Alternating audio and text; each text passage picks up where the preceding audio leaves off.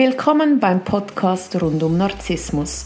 Schonungslos erklären wir dir, wie Narzissmus funktioniert. Wir, Martina Müller und Chris Övre vom Verein für Opfer von Narzissten, geben dir wöchentlich einen Einblick zu diesem Thema. Wir sind auch online für dich da. www.co-narzissmus.com Neue Woche, neuer Podcast. Guten Morgen, Chris. Hallo Martina. Heute möchte ich gerne mit dir das Thema anschauen.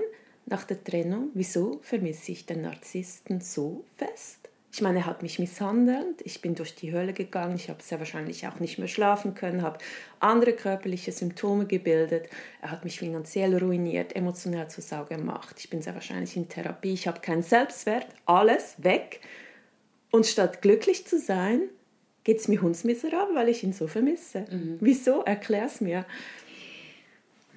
Ja, also äh, eine Trennung ist grundsätzlich schwierig, weil man geht aus der Komfortzone, vielleicht äh, war man schon jahrzehntelang zusammen und es war zwar nicht schön, aber man hat sich daran gewöhnt, man hat Strategien aufgebaut, damit man möglichst gut mit der Situation klarkommt. Und ähm, wenn man das automatisiert hat, dann wird das äh, abgespeichert als hm, ist völlig okay, auch wenn es schwierig ist. Aber es gibt ja noch Schlimmeres. Ja, man findet immer was Schlimmeres, man findet auch immer was Schöneres. Und äh, man fällt aus dieser Komfortzone raus. Man ist plötzlich auf sich allein gestellt, man hat Liebeskummer. Das ist mal die Nummer eins. Also eine Trennung ist grundsätzlich schwierig. Dann hat man vom Narzissten gehört, dass man ohne ihn nichts ist, nichts kann, äh, gar nicht lebensfähig ist. Also er hat einem das ganze Selbstwertgefühl genommen, das ganze Selbstbewusstsein und äh, das hat sich so tief eingraviert im Gehirn, dass man ja begonnen hat, das zu glauben.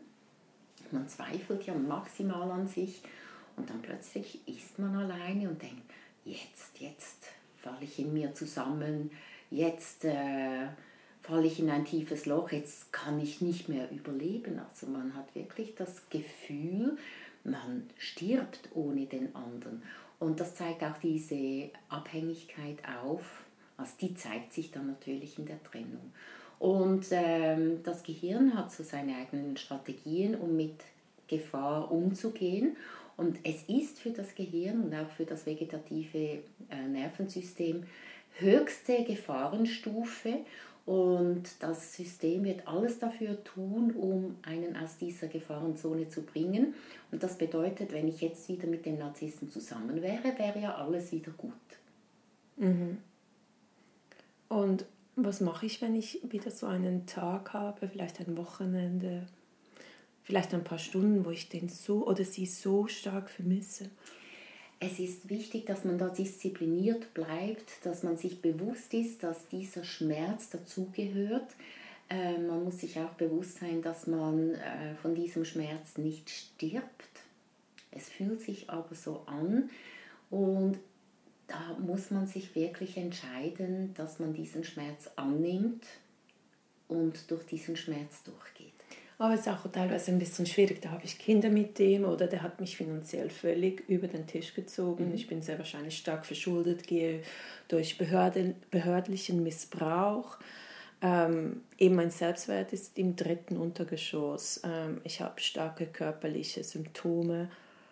Es ist schon, also. Es ist eine sehr große Herausforderung und da muss man schauen, was einem da helfen kann. Und das sind bestimmt ähm, Freunde, die einen verstehen und unterstützen. Wenn man solche Freunde nicht hat, dann eine Selbsthilfegruppe, wo Menschen sind, die Ähnliches erlebt haben, die einen verstehen und vielleicht schon durch diese Hölle durchgegangen sind und ihre Erfahrungen teilen und vielleicht auch mitteilen, was ihnen geholfen hat. Ähm, also ja, das, es ist eine Herausforderung, es dauert auch seine Zeit, es ist nicht nur zwei, drei Tage, sondern eher zwei, drei Monate. Und äh, es lohnt sich dran zu bleiben und einfach zu schauen, was kann einem da noch helfen. Und jede Art von Unterstützung auch annehmen. Und dieses Annehmen von Unterstützung und Hilfe, das ist gerade für Co-Narzissten eine große Herausforderung und das gilt es zu lernen. Und man muss sich das nicht verdienen. Ja, es gibt Menschen, die möchten für einen da sein, ohne dass man eine Gegenleistung erbringen muss. Und das ist eben das Schwierige für den Co-Narzissten. Das muss man lernen, auch im Hinblick auf die Zukunft. Wenn man eine gesunde Partnerschaft eingehen möchte, muss man bereit sein, nicht nur zu geben, sondern auch zu nehmen. Mhm. Möchtest du noch mal kurz erklären, wie man das lernen kann zu nehmen? Weil wir haben ja gelernt als Konarzisten, dass man eigentlich sich aufopfert. Ja, also vielleicht ein, ein Tipp, der hilfreich sein kann. Ich gebe ja gerne, es macht mir Freude zu geben. Also bin ich darauf angewiesen, dass jemand nimmt. Wenn jetzt niemand nehmen würde, könnte ich ja nicht geben. Und gleichzeitig, wenn ich nicht nehme, kann ich nicht geben. Also anderen eine Freude bereiten, indem man von ihnen etwas annimmt. Es bereitet anderen Freude genauso wie es mir Freude bereitet. Also üb. Danke vielmals, Chris. Ich wünsche dir einen schönen Tag. Dir auch. Tschüss.